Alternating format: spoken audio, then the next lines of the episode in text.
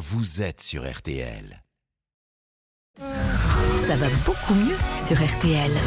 À 8h42, ça va beaucoup mieux. Tous les matins, notre médecin Jimmy Mohamed nous donne des conseils santé. Nous en parlions ce matin. La vaccination contre le Covid est ouverte depuis hier et a même été avancée de deux semaines face à la hausse du nombre de contaminations. Et docteur, le message que vous nous délivrez ce matin est assez simple. Tout symptôme de rhume doit être considéré comme du Covid jusqu'à preuve du contraire. Oui, d'autant qu'en ce moment, je vois plein de patients avec de la fièvre, le nez qui coule, des courbatures, des maux de gorge, des maux de tête ou encore de la toux.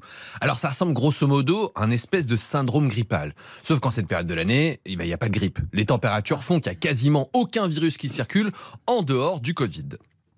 Donc, vous conseillez donc de se tester au, moins, au moindre doute. Et, et- et que fait-on si le test est négatif Alors, si le test est négatif, il faut se poser quelques questions. Si vous êtes cas contact, qu'il y a du Covid qui circule autour de vous, Oui. si une épidémie au travail, à l'école, considérez que vous êtes porteur du virus à partir du moment où vous avez le moindre nez qui coule, même si votre test est négatif. Donc même avec un test négatif, on peut avoir le Covid. Oui, pour plusieurs raisons. Tout, déjà, ça dépend du type de test. Mhm. Les tests les plus fiables qu'on faisait à une époque, c'est les tests PCR en laboratoire. Mhm. Et plus on avance, plus on va dégrader la qualité du test. Donc, le plus fort, c'est le PCR. Ensuite, on a le test antigénique de la pharmacie. Mhm. Et puis en dessous, on a le test qu'on va faire à la maison, l'autotest. Donc ces tests, ils sont un peu moins fiables. Et puis il y a la technique de prélèvement qui compte énormément. Pour faire un bon test, on devrait faire les deux narines Oui. dans les fosses nasales postérieures, c'est-à-dire tout au fond, et ramener un maximum de sécrétion. En clair, plus on a de crottes de nez, plus le test est de bonne qualité. Il faudrait répéter ces tests si on pense avoir le Covid.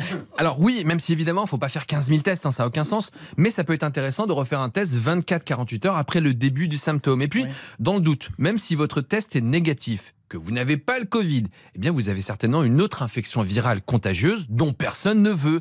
Donc c'est pas parce que vous n'avez pas le Covid que votre collègue de travail ou votre camarade de classe a envie d'attraper votre infection. Donc quoi qu'il arrive, on essaye de respecter ce qu'on appelait les gestes barrières? Oui, geste barrière qu'on a associé uniquement au Covid et qu'on a très très vite oublié. Moi, j'exerce à SOS médecin, je fais des visites à domicile et on me demande, mais docteur, comment faites-vous pour ne pas tomber malade? Eh ben, j'ai un truc incroyable qui s'appelle un masque. Oui, Oui. le masque, ça me protège, ça protège aussi les autres de la grippe, du Covid, de la bronchiolite qui va pas tarder et de n'importe quelle infection ORL. Donc, si on tousse ou qu'on a quelque chose qui ressemble à une grippe, on se protège et on protège les autres, c'est ça? Exactement. Si vous toussez, que vous avez de la fièvre, que vous êtes en mesure de travailler, vous pouvez peut-être prendre les transports en commun, mais portez un masque. Vous avez aussi le droit de vous laver les mains, c'est pas interdit. Non, c'est pas interdit. D'aérer un maximum la pièce, de pas coller les enfants à l'école avec une petite dose de doliprane juste avant de les déposer pour que la fièvre diminue, même si je comprends que ça puisse être compliqué en termes d'orga- d'organisation.